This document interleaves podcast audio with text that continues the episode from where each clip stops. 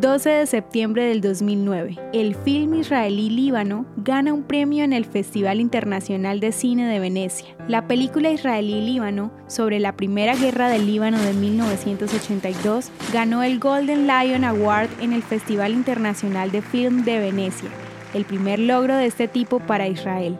El festival es uno de los más antiguos festivales internacionales de cine en el mundo y el Golden Lion Award es considerado uno de los reconocimientos más altos de la industria escrito por Samuel Maoz, Líbano, trata acerca de las historias de la brigada de tanques a lo largo de varias misiones al sur del Líbano. A pesar de su reconocimiento internacional, la producción no obtuvo el premio al mejor film en las premiaciones OPIR de Israel en el 2009. Este premio sería equivalente a los American Academy Awards en Israel.